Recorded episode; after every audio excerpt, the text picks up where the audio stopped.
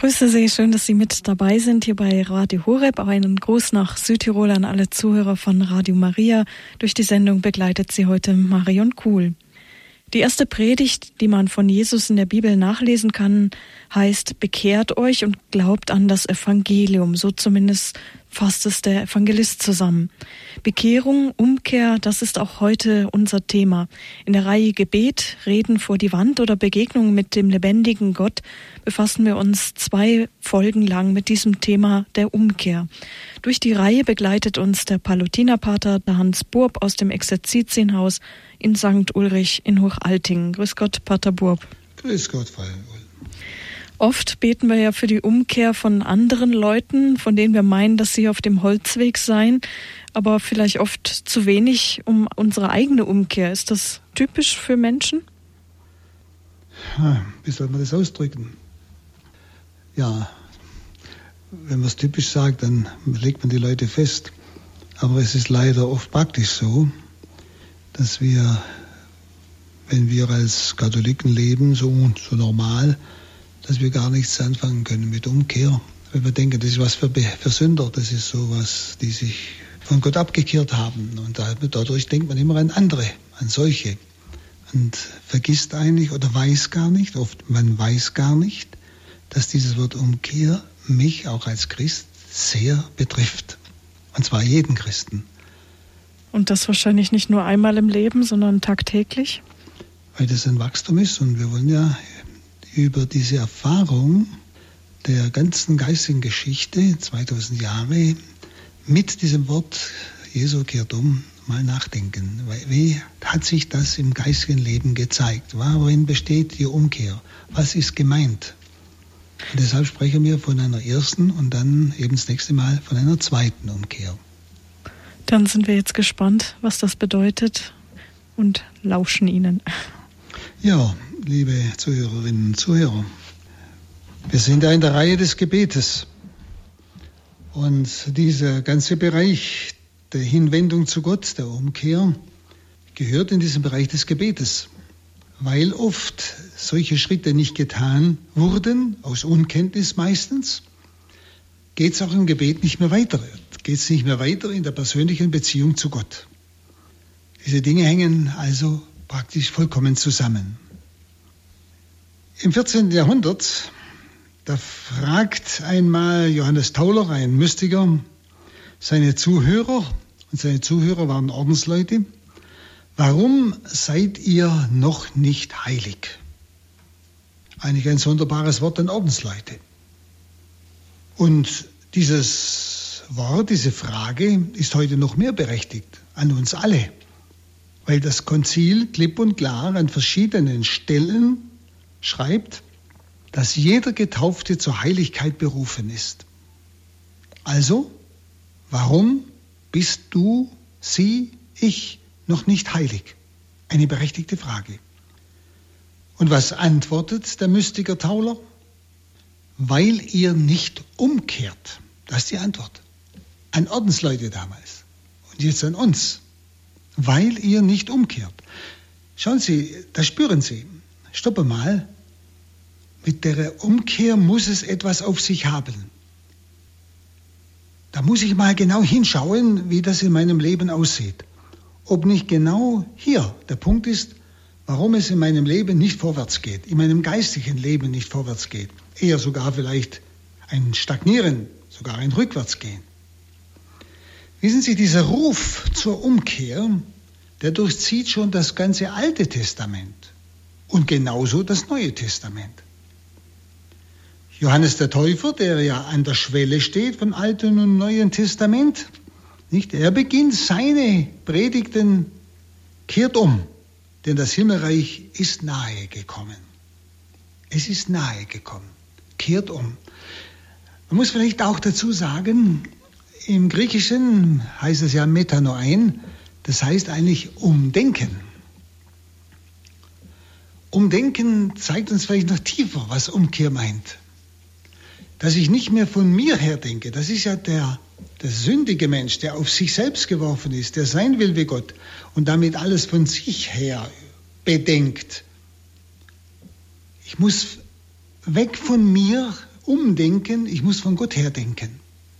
Bei allem, was ich rede, was ich überlege, was ich plane, was ich tue, von Gott her denken, von seinem Gebot her denken, von seinem Wort her denken, vom Evangelium her denken. Und da könntest du schon einmal überlegen, ja, tue ich das? Ich bete vielleicht morgens am Morgengebet, aber dann tue ich den ganzen Tag, was ich, tue, was ich will. Ich frage mich gar nie bewusst, was ist der Wille Gottes jetzt in dieser Situation? Wenn Sie nur überlegen, wie oft Sie sich aufregen, wie oft Sie nervös ja, wie oft Sie schimpfen. Und warum? Weil Sie etwas nicht verstehen, was jetzt passiert. Sie fragen aber nicht.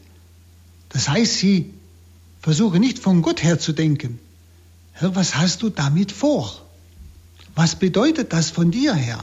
Wie willst du, dass ich jetzt reagiere? Oder was willst du mir sagen? Schauen Sie, um das geht es. Umdenken, weg von mir hin zu Gott.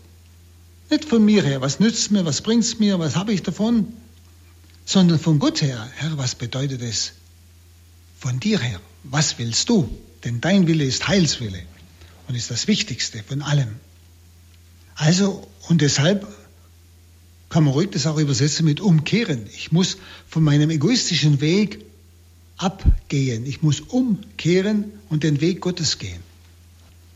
Aber dass es uns einfach klar ist, es bedeutet wirklich eine Kehrtwendung. Und deshalb gibt es meines Erachtens relativ viele Katholiken, Christen, sage es mal, bleiben wir mal bei uns, Katholiken, die zwar getauft sind, die vielleicht auch so normal leben, gläubig, das heißt täglich beten, aber nie umgekehrt sind, nie bewusst umgekehrt sind, um bewusst einen Schritt gemacht haben auf diesen Gott hin, indem sie klipp und klar entscheiden, Herr, nicht mein Wille geschehe, sondern deiner. Und jetzt versuche ich das.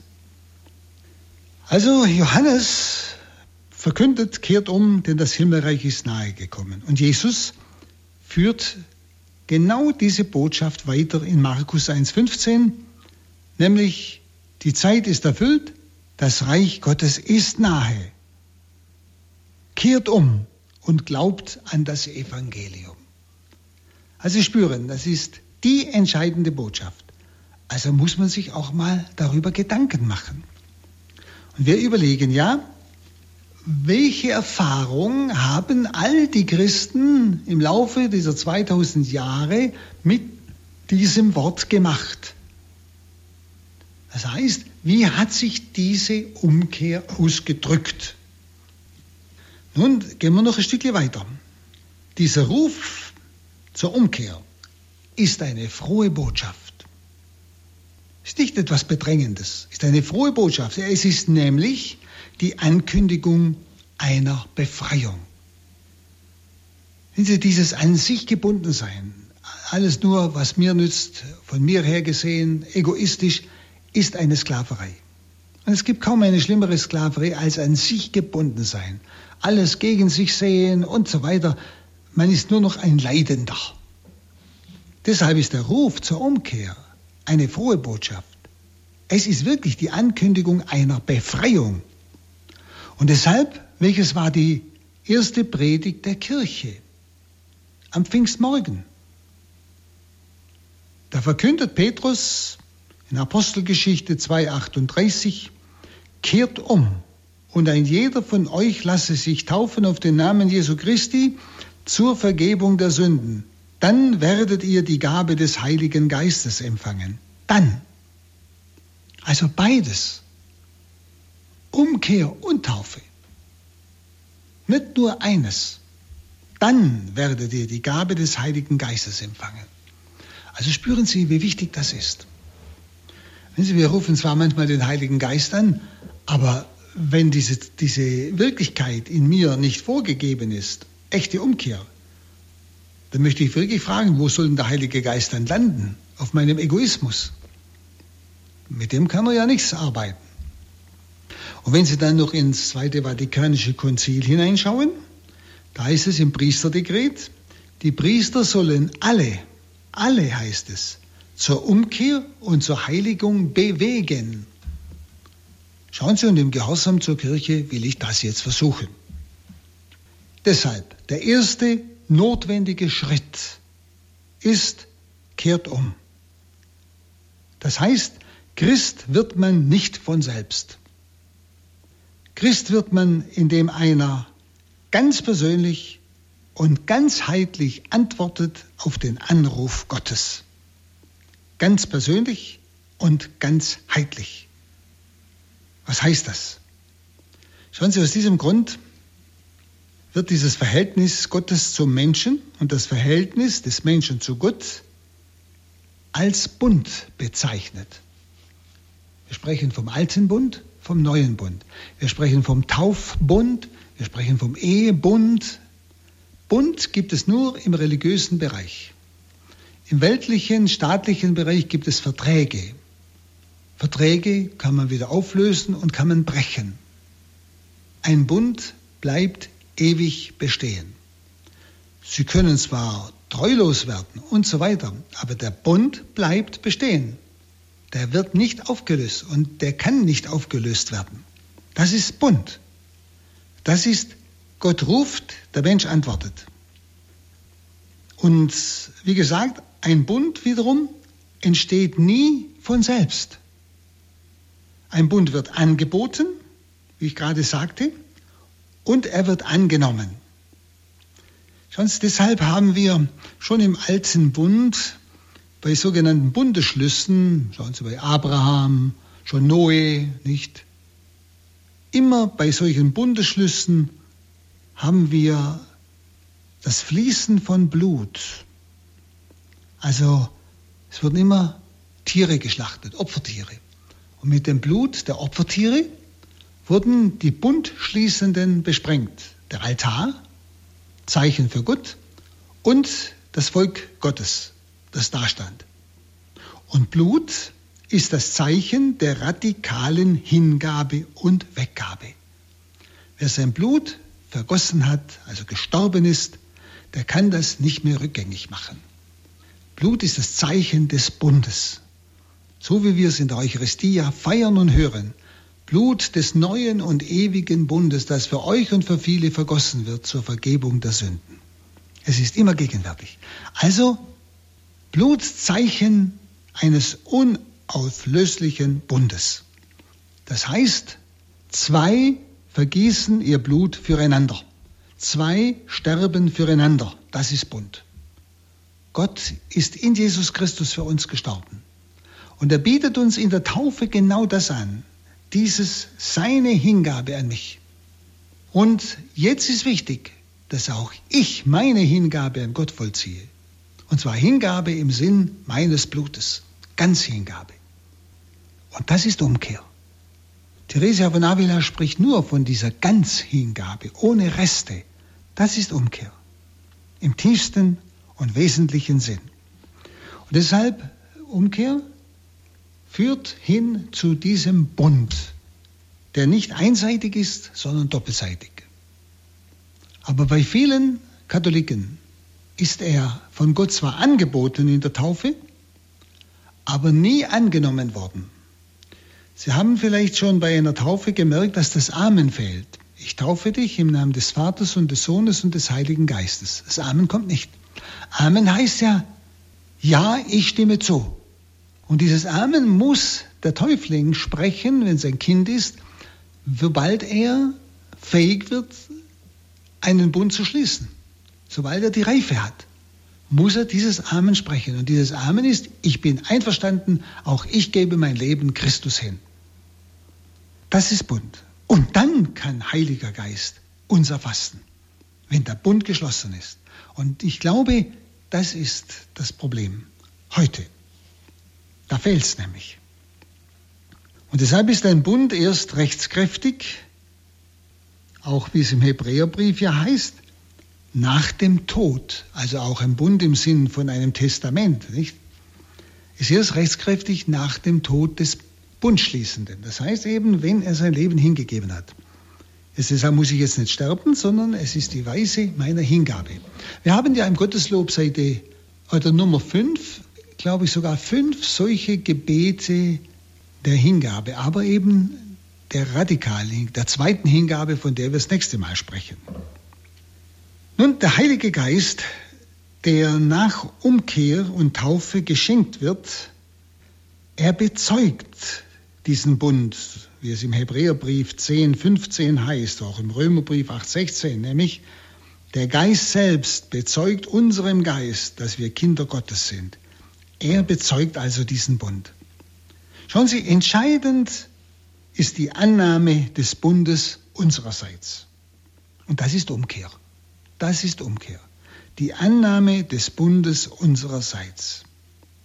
Und das ist wirklich das Gebot der Stunde. Und Sie hören ja immer wieder auch, ob es jetzt an diesem Ort echter Erscheinung ist, oder echte Marienerscheinung ist oder wer auch immer, es geht immer wieder um dieses Wort, kehrt um. Kehrt um von eurem falschen Weg, von eurem egoistischen Weg, wo ihr alles nur von euch her seht und denkt. Und geht auf den Weg Gottes. Denn der Weg Gottes ist euer Heil. Der entspricht euch. Der führt euch dahin, wohin ihr eigentlich letztlich wollt, ins Glück. Schauen wir einmal auf die Geschichte, ganz kurz nur. Und zwar der französische Theologe Yves Congar, der hat die Kirchengeschichte, Weltgeschichte eingeteilt in drei Perioden. Er sagt, das erste ist die Märtyrerkirche bis 313 zum Sieg Konstantins über Maxentius an der Milbischen Brücke. Bis dahin war die Kirche wellenweise massiv verfolgt im ganzen römischen Reich und das war die fast ganze damals bekannte Welt, kann man sagen. Also immer, 300 Jahre lang, war sie die Verfolgte, bis aufs Blut. Und wer sich in der Zeit, in den ersten drei Jahrhunderten, taufen ließ, der hat sich wirklich für den Tod Christi entschieden. Der wusste, das kann für mich morgen schon wirklich konkreter Tod bedeuten, vielleicht sogar schlimmer Tod. Also es war eigentlich gar nicht mehr möglich, getauft zu werden, so nur so einfach, dass man getauft ist, sondern vorausging eine Umkehr, eine Entscheidung, sich mit Leben und Sein für Christus hinzugeben. Und deshalb war diese Kirche eine stets wachsende Kirche, obwohl sie am laufenden Band verfolgt wurde und, und wirklich die Menschen ermordet wurden. Und trotzdem war sie eine unheimlich wachsende Kirche. Es waren eben überzeugte Christen. Überzeugt ist nicht bloß so vom Gefühl her überzeugt, das können wir auch sein, sondern sie waren bereit, mit ihrem ganzen Sein und Leben sich für Christus hinzugeben. Und das gibt natürlich unwahrscheinliches Wachstum. Das sind Zeugnisse, die die Welt wirklich überzeugen. Und dann sagt Yves Congar, dann kam die Zeit nach Konstantin. Die Kirche war frei, Taufe war kein Risiko mehr. Man wurde also gleich, alle wurden getauft in christlichen Familien oder auch Erwachsene ließen sich taufen. Denn man braucht ja keine persönliche Entscheidung mehr. Man war ja nicht mehr gefährdet. Und es war sogar vorteilhaft, getauft zu sein, weil es ein Gesetz dann gab von Konstantin, dass jeder Getaufte im römischen Reich die Rechte eines römischen Bürgers bekommt. Sie kennen ja von Paulus, dass er römischer Bürger war und deshalb einige Vorteile bekommen hat. Also er wurde zum Beispiel enthauptet und nicht gekreuzigt wie Petrus als Jude weil er das römische Bürgerrecht hatte. Er durfte sich an den Kaiser wenden und so weiter. Also plötzlich war es ein Vorteil, dass also alle im ganzen römischen Reich, wenn sie sich taufen ließen, römische Bürger wurden. Also war Taufe keine Gefahr mehr. Ich musste nicht mehr mein Leben riskieren, sondern es war ein Vorteil. Ich habe sogar was gewonnen dabei. Und später, im, glaube, im 5. Jahrhundert, 6. Jahrhundert, hat sogar ein Kaiser bestimmt, wer im ganzen römischen Reich nicht getauft ist, verliert die römischen Bürgerrechte. Also jetzt war es höchste Zeit, könnte man fast sagen, sich taufen zu lassen. Aber Sie spüren, es war jetzt eine Zeit, in der es sicher große Gestalten gab, entschiedene Christen gab, Heilige gab. Aber das Agro lebte oft ohne Entscheidung. Aber die Staatsgesetze waren so, dass sie den Geboten Gottes entsprachen und die Menschen eigentlich wie von selbst gleichsam im christlichen Rahmen gehalten wurden, könnte man sagen. Wer da ausbrach, der kam vor das Gesetz, er kam vor das Gericht. Also es war, man konnte eigentlich so durchkommen, auch, wie gesagt, mit einem unentschiedenen Glauben. Aber dann jetzt vor ja, 300, 350 Jahren Aufklärung, zuerst kommt die Reformation, die Trennung von der Kirche, vom Leib Christi, dann kommt die Aufklärung als Folge. Religion war plötzlich Privatsache, Verstandessache. Die aufgeklärte Öffentlichkeit hat nicht mehr über Religion gesprochen, das war peinlich. Und das geht ja bis heute steigernd. Und heute sind wir wirklich auf einem Höhepunkt. Die Zukunftsforscher, sowas gibt es ja auch, nicht? Die haben schon vor Jahren gesagt, wenn der lautlose Abfall von der Kirche so weitergeht, werden die christlichen Kirchen zu sektenhaften Randgruppen in einer technisierten und rationalisierten Gesellschaft. Und ich denke, was Sie vorausgeschaut haben, ist ziemlich realistisch geworden in unseren Tagen. Wir sind eine kleine Minderheit. Wenn Sie mal die Zahlen in Deutschland anschauen, werden Sie das merken. Da brauchen wir nicht erschrecken. Aber das, wir müssen einmal hinschauen. Wie kommt das? Warum? Wo liegt eigentlich der Eiter in dieser Wunde? Schon das Zweite Vatikanische Konzil sagt in Artikel 7 der Pastoralkonstitution, die Kirche befindet sich heute am Beginn einer neuen Epoche. Das war damals schon ziemlich klar. Es heißt, es wird also eine personale Glaubensentscheidung gefordert. Sonst wird der Mensch, der Christ, nicht durchhalten. Das ist die neue Epoche. Eine personale Glaubensentscheidung. Und das ist Umkehr. Wir kommen nicht mehr durch. Das, was wir glauben und was für uns Gebote Gottes sind, sind nicht mehr Gesetze des Staates. Im Gegenteil. Sie können heute bestraft werden, wie es schon passiert ist in verschiedenen Städten Deutschlands, vor Gericht gekommen sind, eingesperrt oder zahlen müssen, wenn sie laut sagen, was Sünde ist in bestimmten Gebieten. Dann können sie angezeigt und verurteilt werden. Verstehen Sie, das spüren Sie, wir sind jetzt in einer Zeit, wie das Vatikanum sagt, wo eine personale Glaubensentscheidung gefordert ist. Einfach nur so Christ sein und so mitlaufen ist nicht mehr drin. Und Sie merken ja, wie die alle Mitläufer einfach abfallen, weggehen, junge Menschen. Alle, das, das, der Glaube ist auf einmal nicht mehr anwesend, könnte man sagen. Man lächelt darüber. Und im staatlichen Bereich, in den Gesetzen Europas, wird die Kirche massiv in diesem Sinne angegriffen, ohne Frage. Das ist eine geheime Christenverfolgung, ohne Frage.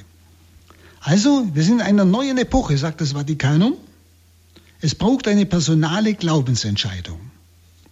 Es gilt den Auftrag Christi also ernst zu nehmen, nicht nur zu taufen, sondern auch die Völker zu Jüngern zu machen, also zu entschiedenen Christen, hinzuführen zur Ganzhingabe, zur Hingabe in den Herrn, zur Umkehr.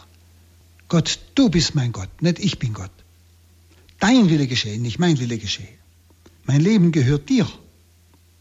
Ich will dir folgen, wohin du auch gehst. Du kannst es in verschiedensten Worten ausdrücken. Sie können ja mal sich überlegen, ob Sie schon mal öffentlich auch vor Zeugen, vor anderen, laut gesagt haben, Jesus, mein Leben gehört dir. Ganz und gar, ohne Bedingung. Oder ob Sie, wenn Sie so ein Wort hören, spüren, oh, nee, da habe ich Angst. Was macht der dann? Ja, was macht der? Was macht denn der, der mich über alles liebt? Was wird der wohl mit mir machen? Verstehen Sie? Da merken Sie, dass unser Gottesbild auch nicht stimmt dass wir von Gott eine komische Vorstellung haben, als ob der uns dann da gleich durch die Mang dreht oder sonst etwas. Das ist der Auftrag Christi, nicht nur zu taufen, taufet und mache zu Jüngern. Und Jünger ist der, der ganz für Christus sich entschieden hat. Das ist die Jünger. Und dann kann Heiliger Geist geschenkt werden. Dann kann Erfahrung mit Gott geschehen. Und deshalb heißt es in der Hinführung zur Taufe, im Gotteslob wie auch im Taufritus, nicht, dass die Eltern, die Paten und die Gemeinde die Verpflichtung haben, das Kind zur Entscheidung für Gott zu führen. Auch die Gemeinde. Welche Gemeinde weiß das? Welche nimmt es ernst? Welcher Pate nimmt es ernst? Welche Eltern nehmen es ernst? Das Kind zur Entscheidung für Gott zu führen, eben wenn es dieser Fähigkeit gekommen ist, entscheiden zu können, also zu dieser menschlichen Reife. Nun, diese Entscheidung für Gott ist keine lebenslängliche Entscheidung, so in kleinen Schritten, wie es manche so sagen. Ja, man muss das ganze Leben umkehren. Und das ist doch so eine billige Ausrede. Es ist zuerst einmal ein einmaliger Akt. Nehmen Sie doch einmal das Beispiel her der christlichen Ehe. Ich könnte nicht sagen, Ehe ist ein lebenslängliches Entscheiden. Es ist zuerst einmal ein einmaliger Akt, wo Sie Ihrem Partner sagen, ich werde dir treu sein bis in den Tod. Du kannst machen, was du willst, ich werde dir treu sein bis in den Tod. Mit mir kannst du rechnen. Ich habe zuerst mal so einen Akt gesetzt. Und dann wächst der im Leben. Aber der steht am Anfang. Und der besiegelt das Ganze. Und der ist aber auch die Kraft und die Ursache, dass ich in harten Situationen treu bleibe. Zusammen mit der Gnade, die damit geschenkt wird im Sakrament der Ehe das viele gar nicht mehr beachten und auch nicht mehr in Anspruch nehmen. Deshalb kann man sagen, Umkehr beginnt irgendwann, und zwar durch eine persönliche Entscheidung. Und prüfen Sie einmal, haben Sie in Ihrem Leben schon eine solche persönliche Entscheidung ganz bewusst gefällt?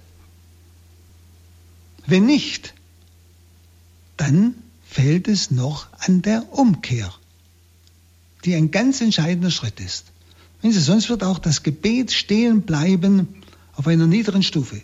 Sie werden nicht tiefer in das Geheimnis Gottes hineinfinden. Professor Schnackenburg, das ist der Neutestamentler von Würzburg gewesen, ist schon tot. Der schreibt einmal über die Umkehr im Neuen Testament Folgendes als Wissenschaftler. Diese Umkehr ist ein einmaliges Geschehen im Leben, ein Wendepunkt nämlich vom Unglauben zum Glauben, so dass der Glaube selbst eine Umkehr ist, nämlich der Glaube als Hinwendung zu Christus. Und solche Umkehr im Glauben verlangt, jetzt kommt's genau, was gemeint ist, eine Selbstauslieferung des Menschen an Gott, eine vertrauensvolle und gehorsame Selbstübergabe an Gott. Solche Umkehr im Glauben verlangt eine Selbstauslieferung des Menschen an Gott, einen vertrauensvollen und gehorsamen Selbstübergabe an Gott. Das ist gemeint.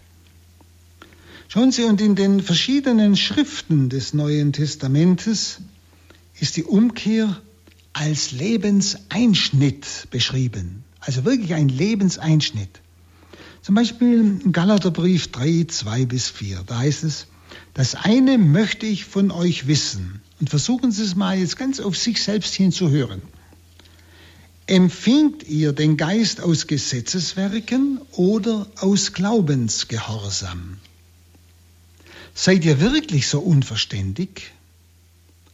Ihr habt im Geist begonnen und wollt im Fleisch enden. So Großes habt ihr umsonst erfahren. Sei sogar im Griechischen erlitten so Großes. Ja, was, was, müssen Sie mal fragen, was meint Paulus, wenn er mir das sagt? So Großes hast du umsonst erfahren? So Großes? Ja, was habe ich denn erfahren? Habe ich überhaupt etwas erfahren? Und warum habe ich es vielleicht nicht erfahren? Weil ich diesen Schritt der Umkehr nie bewusst vor Zeugen laut getan habe. Das ist nicht einfach so etwas im stillen Kämmerlein. Schauen Sie, Gott hat öffentlich in der Taufe vor der ganzen Gemeinde zu mir Ja gesagt. Und er erwartet von mir, auch vor der Gemeinde, oder mindestens vor einem oder zwei Zeugen, das war gar Paten, erwartet auch von mir ein lautes Ja zu sich. eine Hingabe an sich. Und dann kann man um den Heiligen Geist bitten. Oder denken Sie noch an, diese, an die Apokalypse 2.4. Ich werfe dir vor, dass du nicht mehr lebst wie früher. Bedenke, von welcher Höhe du gefallen bist. Kehr um und handle wieder wie früher. Bedenke, von welcher Höhe du gefallen bist. Ja, was für einer? Was meint er? Weiß ich das von, meine, von mir in meinem Leben? Oder habe ich da überhaupt keine Ahnung, keine Erfahrung? Da muss ich mich fragen, wo stehe ich? Habe ich diesen Schritt, diesen entscheidenden Schritt zum Christsein wirklich schon getan? Also es wäre wichtig, hier einmal zu überlegen. Und deshalb schreibt auch dieser Professor Schnackenburg, es gilt nicht unaufhörlich umzukehren, sondern die einmal vollzogene grundsätzliche Umkehr, also Hingabe, muss später erneuert werden. Das heißt, es ist immer wieder wichtig, immer wieder neu Ja zu sagen. Ja? Und nun die Lehrer und Lehrerinnen, also Kirchenlehrer, Kirchenlehrerinnen des geistigen Lebens, die unterscheiden, und zwar einfach aus ihrer Erfahrung, aus ihrer geistigen Erfahrung, eine zweifache Umkehr. Manche sprechen sogar von einer dritten Umkehr, aber die lassen wir mal stehen. Von einer zweifachen, die ist ganz entscheidend. Und deshalb, was verstehen diese Lehrer, diese Lehrer des geistigen Lebens unter der ersten Umkehr? Das ist ja heute das Thema. Schauen wir mal zuerst darauf. Wieder der französische Theologe Yves Congar, er spricht einmal von einer Umkehr des Verstandes und Willens. Und das ist ein Ausdruck, den würde ich in diesem Bereich der ersten Umkehr setzen. Nicht? Sicher die Situation vieler guter Christen. Umkehr des Verstandes und Willens. Das heißt, ich erkenne, Gott existiert. Ich erkenne, dieser Gott meint mich. Und das kann passieren, vielleicht auf einer Wallfahrt. Das kann passieren vielleicht sogar in einem Gottesdienst. Das kann mal passieren, wo Sie vielleicht die Heilige Schrift lesen oder mit jemandem sprechen oder ein Zeugnis von jemand hören, wo Sie plötzlich betroffen sind, wo Ihnen plötzlich bewusst wird, Gott, doch, du bist ganz wirklich. So habe ich dich noch nie gesehen. Also, ich, ich kapier's mit dem Verstand. Ich erkenn's. Und wenn du Gott so bist, dann will ich dir auch folgen. Also Verstand, Umkehr des Verstandes, ich erkenne es und ich will es. Ich will Gott folgen. Also Situation vieler guter Christen. Ich bin überzeugt, dass viele diese erste Umkehr irgendwann, irgendwo auffällig oder unauffällig erfahren haben. Und wirklich dann willentlich auch zugestimmt haben, zu diesem Gott Ja gesagt haben, es ausgedrückt haben. Also der Mensch, man könnte es so beschreiben, der Mensch erkennt die Existenz Gottes, er anerkennt diese Existenz Gottes. Das kann sogar einfach ein Erlebnis in der Natur sein, eine innere Betroffenheit einfach. Also nun hat er etwas erkannt, jetzt will er Gott anerkennen und entscheidet sich für seine Gebote. Nun, diese erste Bekehrung ist also eine bewusste Entscheidung, Gott als den Herrn meines Lebens anzuerkennen und seine Gebote zu halten. Das ist nun im Leben des Einzelnen verschieden. Zum Beispiel kann es sein, dass jemand wirklich religiös aufwächst, in einem religiösen Umfeld, wirklich mit Gott lebt. Und wenn er dann zurückschaut, dass er plötzlich merkt, doch zu einer bestimmten Zeit, da war eine richtige Entscheidung. Aber es war nicht so auffällig. Ich denke immer noch zurück, als ich als Spätberufener im Seminar war. Und es wurde da sehr viel gefordert. Wir hatten nach dem Krieg eine sehr schlechte Schulbildung, weil die Schule ja immer ausfiel wegen Fliegeralarm. Und also ich wollte unbedingt Priester werden, aber eigentlich habe ich mir das gar nicht zugetraut, wo ich gemerkt habe, was man da alles lernen muss, dass ich gedacht habe, das werde ich wohl nie schaffen. Aber es hätte mich niemand, ja, wie soll ich sagen, fortgebracht. Ich bin geblieben und gesagt, so lang es geht. Immer in der Hoffnung, vielleicht geht es doch.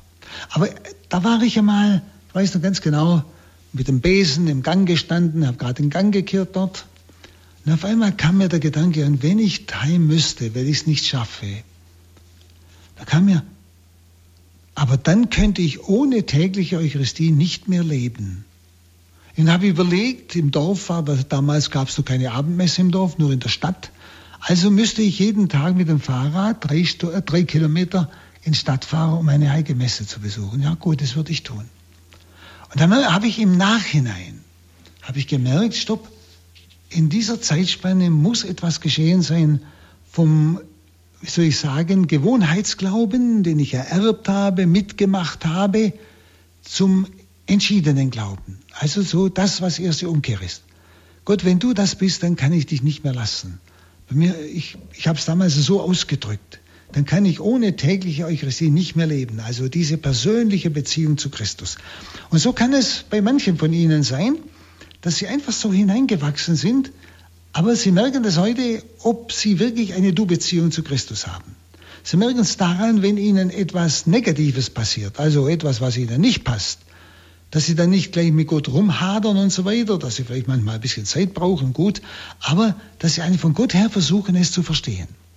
Dass also hier etwas geschehen ist. Es gibt ja immer wieder auch Katholiken, die, die beten und tun alles, aber wenn mal etwas gegen ihre Meinung ist oder gegen das, was sie eigentlich sich vorstellen vom Leben, also vielleicht ein, Tiefschlag, vielleicht der Verlust eines Menschen oder irgend sonst ein, ein Unfall oder etwas, dass sie dann plötzlich die ganze Beziehung zu Gott in Frage stellen. Jetzt habe ich immer gebetet und es passiert aber doch das und das, bringt auch nichts und so weiter. Wo man spürt, da ist keine Umkehr geschehen. Da ist keine persönliche Beziehung mit Gott geschehen. Es blieb einfach ein Gewohnheitsglauben. Man hat halt gebetet, es gehört sich und man tut es ja auch und gut und so weiter.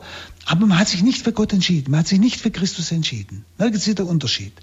Und dann, wenn solche Dinge kommen, dann kommt es heraus. Weil man plötzlich spürt, ist nichts da. Ich, ich traue diesem Gott gar nicht. Der lässt mich ja wieder fallen. Also es gibt diese erste Umkehr in dieser, ja, vielleicht fast unmerklichen Form. Im Nachhinein kann ich es natürlich jetzt feststellen. Habe ich diese Du-Beziehung? Kann ich auch ein Unheil in meinem Leben verstehen und bejahen, um, aus Liebe zum Herrn, weil ich an seinen Heilswillen glaube? Oder nicht? Und dann gibt es natürlich die ganz auffälligen Umkehren. Wenn ich an André Frossard denke, das war der Sohn des französischen Sozialistenführers, früher total gottlos aufgewachsen. Und hatte einen Freund, der war katholisch, den hat er mal gesucht, hat er geglaubt, er war, das sei in einer Kirche, in einer Klosterkirche, wo Schwestern der ewigen Anbetung waren. Und er ging in die Kirche rein, hat ihn gesucht, brannten Kerzen, weil das Allerheiligste ausgesetzt war. Hinter der Mauer sangen Schwestern. Es war aber sonst niemand da, nichts. Und er kam wieder heraus nach ein paar Minuten und sagt, obwohl niemand drin war, niemand etwas gesagt hat, ich bin katholisch geworden. Es war eine solche Betroffenheit, die er erlebt hat, einfach da drin, dass sich Gott ihm so mitgeteilt hat, aber er schreibt dann ein weiteres Buch später, 40 Jahre danach. Da war die eigentliche, die zweite Umkehr. Aber diese erste, da hat er ein Buch geschrieben, Gott existiert, ich bin ihm begegnet. Ein Bestseller von André Frossard. Und Sie finden heute überall, gerade auch jüngere Menschen, junge Menschen, die plötzlich, zum Beispiel Medjugorje oder sonst wo, plötzlich zu einer totalen Umkehr kommen, einer Betroffenheit und wirklich missionarisch werden. Es ist die erste Umkehr. Und mancher, der sogar so betroffen war, fällt wieder ab. Auch das habe ich erlebt. Die erste Umkehr geht noch nicht tief genug. Also es sind zwei ganz verschiedene Erfahrungsbereiche, wie ich zu dieser ersten Umkehr komme. Der eine, der wächst so hinein bis zu einem Punkt, wo seine freie Entscheidung kommt. Oft unmerklich, aber im Nachhinein kann ich es feststellen. Der andere, der kommt wirklich hinein wie, wie so ein Bruch. Ja? Das Alte ist vergangen, Neues beginnt. Ja? Aber beides ist erste Umkehr. Das eine mit einem unheimlichen Erlebnis, das andere eigentlich so fast unbemerkt. Aber beides geht in die persönliche Beziehung zu Christus. Hingabe an ihn. Aber deshalb muss ich sagen, wie ich schon sagte, diese Entscheidung der ersten Umkehr geht nicht tief genug. Es ist ein bewusster Vorsatz. Aber praktisch riskiert man weiterhin kleinere Sünden, bewusste, bewusste Übertretung auch des Willens Gottes und damit auch die Gefahr, dass man wieder gleichgültig und lau wird, ja sogar sogar in die Todsünde fallen kann. Vielleicht noch einmal ein Bild zur Klarheit. Was steht vor der ersten Umkehr? Vor der ersten Umkehr ist das sogenannte gewohnheitsmäßige Christentum. Gewohnheitsmäßiges Christentum verstehe ich, wo neben Gebet her ein offenes Ausleben der ichhaften Einstellung noch im Menschen ist. Also ich tue das, was mir passt. Ich lüge, wenn man zu lügen hat und, und so weiter und so fort. Oder genauso in der Sexualität. Ich überschreite Grenzen nicht äh, und dann bete ich wieder. Das ist dieses gewohnheitsmäßige Christentum, das auch gar kein richtiges Sündenbewusstsein in sich trägt. Der Mensch nimmt sich noch selber sehr wichtig. Und bewusst oder unbewusst, aber ein Stück bewusst schon, löscht er faktisch Gott in seinem Leben aus. Es ist, man könnte sagen, der praktische, der grundsätzliche Atheismus, könnte man sogar sagen. Das heißt, ich frage nicht nach Gott. Und es sind Menschen, die, die gehen in die Kirche, ob regelmäßig oder hier und da, beten auch mal, sie nichts gegen Gott, aber sie leben in der Sünde und empfinden auch gar nicht groß irgendeinen Widerspruch. Vielleicht haben sie manchmal ein schlechtes Gewissen, aber das vertuschen sie wieder. Das ist der ganze Bereich vor der ersten Umkehr. Da ist noch nichts geschehen. Da ist ein Christsein praktisch erst angeboten in der Taufe, aber noch nicht angenommen. Ich glaube, Sie können sich das vorstellen. Und deshalb kann man sagen, das Kennzeichen für diesen Zustand vor der ersten Umkehr, in dem der Mensch sich selber noch sucht, dieser Zustand ist gekennzeichnet durch Gleichgültigkeit gegen Gott, Gleichgültigkeit gegen die schwere Sünde, der Mensch macht sich selber zum Maßstab. Das ist also dieser Bereich vor der ersten Umkehr. Erste Umkehr ist eine erste Entscheidung für Gott. Gott, wenn du das bist, dann will ich auf alle Fälle mich von dir nicht mehr trennen. Dann will ich auf alle Fälle nicht mehr schwer sündigen. Also so könnte man es, ich versuche es halt ins Wort zu bringen, dass Sie ein bisschen ahnen, um was es geht. Es ist also ein entscheidendes entschiedenes Christentum. Man will es recht machen jetzt und man bemüht sich auch darum. Nicht? Es ist also Verstand erkannt und gewollt. Aber die Gefahr, wie gesagt, weil es noch nicht tief genug geht, die Gefahr ist, dass man auch wieder lau wird, abfallen kann. Dann, nach dieser ersten Umkehr ja, gibt es ja einen Weg.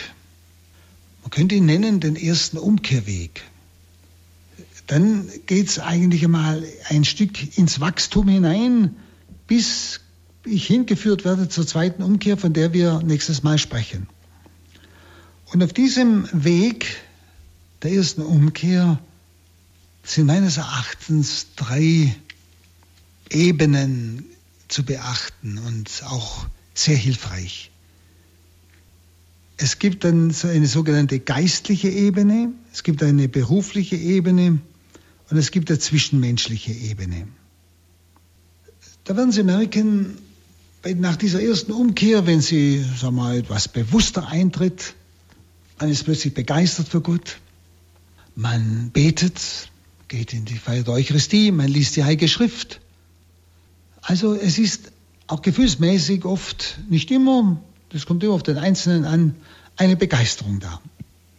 Sie kennen vielleicht solche Leute, die plötzlich eine Umkehr erfahren und dann also einfach begeistert sind, von Gott reden und so weiter, oft nicht verstanden werden deshalb und so weiter. Und dann kommt immer wieder so, ja, eine Zwischenprüfung. Es wird trocken.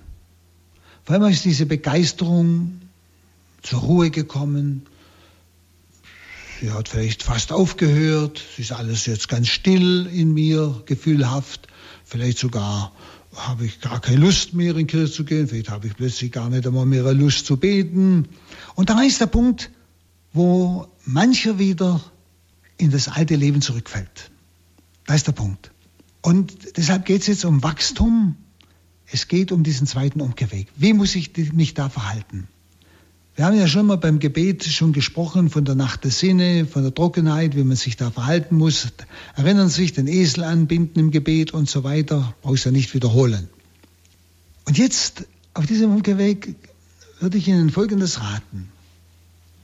Der Mensch besteht ja nicht bloß aus Gefühl, so wie es jedes Tier hat, sondern der Mensch zeichnet sich aus durch Verstand und Willen, seine Geistfähigkeiten, seine geistseelischen Fähigkeiten. Und die sind entscheidend. Und deshalb, wenn zum Beispiel auf geistiger Ebene alles trocken ist, also im Gebet, oh, ich habe jetzt gar keine Lust mehr, zur Bibel zu lesen oder einen Rosenkranz zu beten, überhaupt, oder in die Heilige Messe zu gehen, noch am Abend, und dann lässt man das alles so verstreichen. Und wenn Sie einmal sich beobachten, wenn Sie eine echte erste Umkehr erfahren haben, wenn Sie trotz diesem ja, Unlustgefühl sich entscheiden, doch, ich lese trotzdem die Heilige Schrift. Ich bete trotzdem. Und jetzt gehe ich erst recht in die Heilige Messe. Also über, ich überwinde dieses wurstige Gefühl, dieses Lustlose, ich tue das, was ich eigentlich will. Ich habe es ja damals erklärt, gerade in dieser Trockenheit kann ich ja Gott zutiefst, und das soll ich ja, das ist der Sinn dieser Trockenheit, dass die Gefühle trocken sind, das ist der Sinn, dass ich Gott beweise, ich liebe dich. Ich liebe dich nicht einfach, weil ich große Gefühle habe, weil es mir Spaß macht, sondern ich liebe dich jetzt, wo ich nichts mehr fühle, wo ich mich überwinden muss. Und jetzt komme ich zu dir und jetzt gehe ich zu dir. Und jetzt lese ich Schrift und jetzt bete ich. Dann werden Sie Folgendes feststellen. Wenn Sie es nicht tun, kommt so ein Gefühl, der, ja, wie es Paulus nennt, die Frucht des Fleisches. Man ist unzufrieden, ach, es war doch nicht richtig, es wäre gescheiter gewesen, ich hätte es gemacht. Wenn ich es tue, wenn ich mich also überwinde und das tue, was ich als richtig erkenne, bete, Bibel lese, die Heilige Messe gehe oder was auch immer, werden Sie merken, dann habe ich anschließend nicht auf der Ebene der Gefühle, sondern auf der Ebene des Geistes, viel tiefer, einen Frieden. Ich bin irgendwie zufrieden. Ich bin irgendwie froh, dass ich es gemacht habe, dass ich es getan habe. Das ist die Frucht des Geistes. Schauen Sie, jetzt kommt auf diesem ersten Umkehrweg, nicht beginnt bereits schon eine bestimmte Reinigung, Reinigung von meinen Egoismen, dass ich nicht nur bete und für Gott da bin, weil es mir Spaß macht, also wo sehr viel Eigennutz dabei ist. Es macht mir Spaß, ich äh, habe was davon, sondern wo ich jetzt in die reinere Liebe hineingeführt werde. Ich tue es um des Herrn willen, nicht weil es mir Spaß macht. Es macht mir keinen Spaß mehr im Moment. Das ist die selbstlose Liebe. Und da wächst dann der Glaube nach innen. Das ist ganz wichtig. Das ist der Weg zur zweiten Umkehr. Wenn Sie sonst hören Sie auf, bleiben stehen und sacken womöglich ab oder bleiben ganz in einem ja, ähm, niederen Niveau ihres Glaubens stehen ein Leben lang, wo sie nie Freude dran mehr haben. Und das ist nicht der Sinn des Glaubens. Wir sollen ja in Freude und Glück leben. So am innersten und tiefsten. Und das wächst genau da. Nicht darum ist wichtig, also gerade jetzt auf diesem ersten Umkehrweg, diese Dinge zu beachten. Wenn ich also im geistigen Leben, im Gebetsleben, mein Verhältnis zu Gott diese Trockenheit spüre, dann erst recht. Und dann werden Sie merken, beginnen die Früchte des Geistes zu wachsen. Am Anfang bleibst du noch neutral. Ich muss das durchhalten. Ich muss zeitlang durchhalten. Auf einmal spüre ich, wie in der Tiefe Ruhe wird. Dass ich mich nicht durcheinander bringen lassen muss, dass ich weiß, Herr, es ist meine Liebe zu dir. Und genau dasselbe muss geschehen, was ich ja damals auch schon gesagt habe, aber jetzt mal in dem Zusammenhang auf der beruflichen Ebene. Schauen Sie, wenn Sie morgens erwachen und aufstehen, haben sie nicht immer einen herrlichen Tag vor sich, sondern manchmal haben sie eine Arbeit vor sich, wo sie schon am liebsten nicht aufstehen würden. Und vielleicht sogar Angst haben, nicht? Schon jetzt kann ich sagen, ja, ich gucke, dass ich drum rumkomme, dass ich es verschiebe oder weiß ich was oder anderen zuschiebe. Ich kann aber auch sagen, Herr, jetzt entscheide ich mich, genau diese Arbeit zuerst zu tun, aus Liebe zu dir. Genau, jetzt aus reiner Liebe zu dir. Ich habe keine Lust dazu. Genauso wenig, wie ich vom Gebet das gesagt habe. So habe ich oft auch keine Lust zu einer bestimmten Arbeit oder ich mache schlampig. Nein, Herr, ich mache es nicht schlampig, ich mache es ganz genau, aus Liebe zu dir. Dann können Sie genau dasselbe erfahren. Genauso wie im Gebet. Dass dann ein immer mehr starker innerer Friede kommt. Die Frucht des Geistes. Friede, Freude, Liebe und so weiter. Ja? Also auch auf dieser Ebene treu bleiben. Und genauso auf der zwischenmenschlichen Ebene. Da ist es ja auch so, dass man nicht gerade immer begeistert ist, welchen Menschen man heute begegnet, mit welchen man heute zusammenarbeiten muss oder darf oder je nachdem. Verstehen? Da ist ja auch manchmal so eine Lustlosigkeit, oh, mit dem und so. Schauen Sie, auch da genauso wieder die Entscheidung. Herr, aus Liebe zu dir arbeite ich mit dem zusammen und dem will ich auch sogar gleich eine Freude machen. Der mich ihn fragt, wie geht's dir? Geht's daheim? Je nachdem. Nichts Außergewöhnliches. Und Sie werden wieder dasselbe erleben dass wenn sie das tun, ganz gleich wie es geht, sie im tiefsten ein Friede finden nachher. Dass sie, sie schließen den Tag ab mit einer inneren Ruhe. Sie sind erfüllt. Es hat alles einen Sinn gehabt. Und es ist eine, eine ganz ja, tiefe, erfahrbare Kraft in ihnen. Das, das ist die Frucht des Geistes. Das ist der Weg der Heiligung. Und das führt dann hin zur Befähigung zur zweiten Umkehr. Also wenn Sie dagegen nur eine Ebene beachten, im Gebet tun Sie es, aber beruflich schlampen Sie, wenn Sie keine Lust haben. Oder wenn Sie Menschen nicht mögen, gehen Sie aus dem Weg. Nicht und so weiter. Wenn Sie das eine tun, das andere lassen, hebt sich's auf. Es ist wichtig, der Weg dieser Nachfolge, der Umkehrweg, geht auf allen drei Ebenen. Der Ebene des geistlichen Lebens, des Verhältnisses zu Gott, Gebetsleben, auf der Ebene meiner Tätigkeit, nennen Sie es Beruf, wie auch immer, und auf der Ebene auch der Zwischenmenschlichkeit. Und das sind auf allen drei Ebenen erlebe ich solche Lustlosigkeiten, oder? Kennen Sie doch. Schauen Sie, und genau bei allen drei Ebenen immer wieder das tun, was ich will, nämlich den Willen Gottes erfüllen. Herr, aus Liebe zu dir, mache ich es jetzt erst recht und ich mache es genau und will dir damit eigentlich meine Liebe beweisen. Und dann kommen die Früchte des Geistes. Dann wird der Geist Gottes immer mehr geschenkt. Und wir werden immer mehr befähigt, wirklich zu dieser Gnade der zweiten Umkehr zu finden. Nun, dieser ganze Bereich der ersten Umkehr ist der Bereich, wenn Sie jetzt zurückdenken, was wir schon gesagt haben, des mündlichen Gebetes, der Betrachtung. Also dieser ersten zwei Schritte im Gebetsleben. Die sind so in diesem Bereich der ersten Umkehr. Sicher betet man schon vor der ersten Umkehr oder tut's mal, aber wo es wirklich zum Gebet wird, wie wir es gesagt haben, nicht mündliches Gebet, Betrachtung, das ist in diesem Bereich der ersten Umkehr. Und da wird es immer tiefer. Eben gerade durch diese drei Entscheidungen auf diesen drei Ebenen, Herr aus Liebe zu dir. Ganz einfach. Und dann werden Sie merken, geht's weiter. Ist wichtig. Also da geben Sie nicht nach Ihrer Unlust auf keinem dieser Gebiete, denn sonst bleiben Sie stehen oder fallen wieder ab, fallen wieder zurück und aller Anfang ist wieder schwer. Und Gott zwingt seine Gnade nicht auf, wissen Sie. Er bietet sie an. Aber wenn ich sie ablehne und wieder zurückweise, muss ich halt manchmal länger warten, bis sie wieder gegeben wird. Denn da muss ich mich auch zuerst wieder neu entscheiden dafür. Ich hoffe, dass Sie jetzt ein bisschen das verstanden haben, vielleicht auch richtig verstanden haben. Und schauen Sie, was das für Sie jetzt bedeutet, was Sie bis nächsten Monat auf diesem Gebiet mal wirklich tun. Entweder so einen Schritt machen noch, Herr, jetzt gebe ich mein Leben dir, dir gehört's, nicht? Und, und dann aber auch auf diesen drei Ebenen sich üben. Heute Mittag gleich anfangen, sofort. Was Gebetsleben angeht, Berufsarbeit und äh, Zwischenmenschlichkeit. Dazu möge Gott Ihnen die Gnade schenken, damit wirklich Wachstum kommt. Wir brauchen Wachstum. Und damit Zeugen für Gott. Dürfen wir Sie, Pater Bob, zum Abschluss um den Segen bitten, dass Gott uns da immer mehr begleitet auch. Ja, und dazu segne euch und schenke euch diese Gnade der Beharrlichkeit und der Ausdauer, vor allem eben dieser reinen, keuschen Liebe zum Herrn, der allmächtige Gott, der Vater und der Sohn und der Heilige Geist. Amen. Danke, vergelt's Gott. Schön, Alles Gute nach Voraltingen. Ja. Auf Wiederhören, sagt Ihnen Marion Kuhl.